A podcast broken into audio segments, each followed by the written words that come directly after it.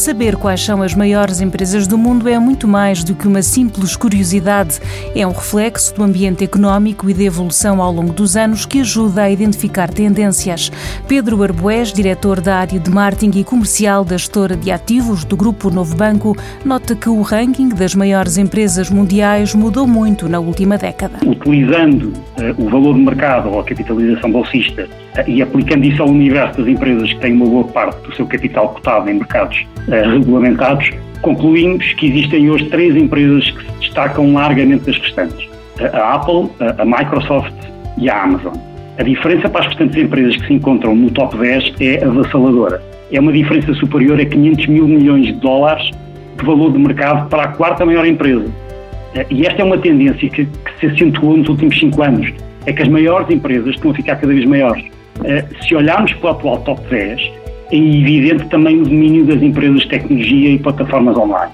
Além das três primeiras, temos a Alphabet, que é dona da Google, Facebook, Alibaba e a Tencent, um conglomerado chinês que é a maior empresa de videojogos do mundo.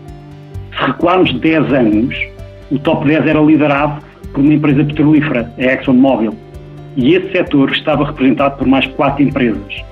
E os setores de recursos básicos, financeiro, alimentação e tecnologia estavam também representados. Ou seja, existia um maior equilíbrio entre setores e também entre países. Hoje temos apenas os Estados Unidos e a China representados, quando em 2010 a Europa tinha três empresas nas dez primeiras posições.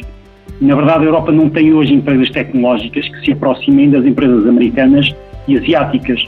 A Apple, a Amazon e a Microsoft tiveram, tiveram valorizações de mercado acima dos 400% nos últimos 10 anos. Muitas mudanças nestes últimos 10 anos e atualmente já é possível quantificar aqui o impacto da pandemia neste ranking? Sim. Primeiro, uh, reforçou a já referida tendência uh, das maiores empresas estarem cada vez maiores. Uh, por exemplo, atualmente a Amazon tem um valor de mercado superior à soma das outras 10 maiores retalhistas americanos.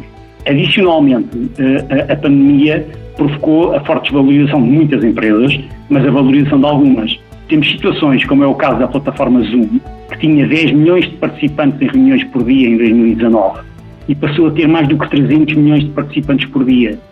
Uh, e, e, temos este facto curioso que a empresa tem hoje um valor de mercado superior à soma das sete maiores empresas de aviação. Uh, a Zoom valorizou mais do que 100% este ano, enquanto as empresas de aviação caíram mais do que 50%.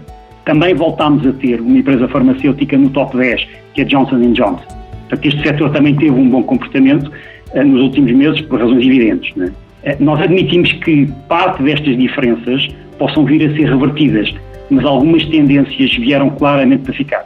As tais empresas, como é o caso da plataforma Zoom, e portanto empresas que vão uh, servir muito o teletrabalho, que são algumas das tendências que se vão acentuar por causa desta desta crise irão provavelmente fazer com que estas empresas continuem a ganhar dimensão e as empresas de, de uh, aviação de, dificilmente voltarão aos níveis de valorização que tinham uh, an anteriormente.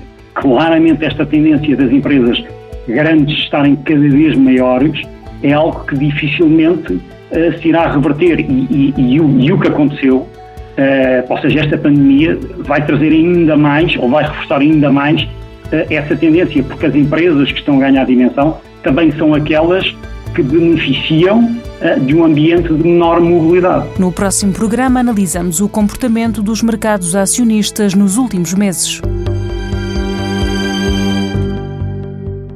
Um programa da TSF e do Novo Banco que dá respostas que abrem portas.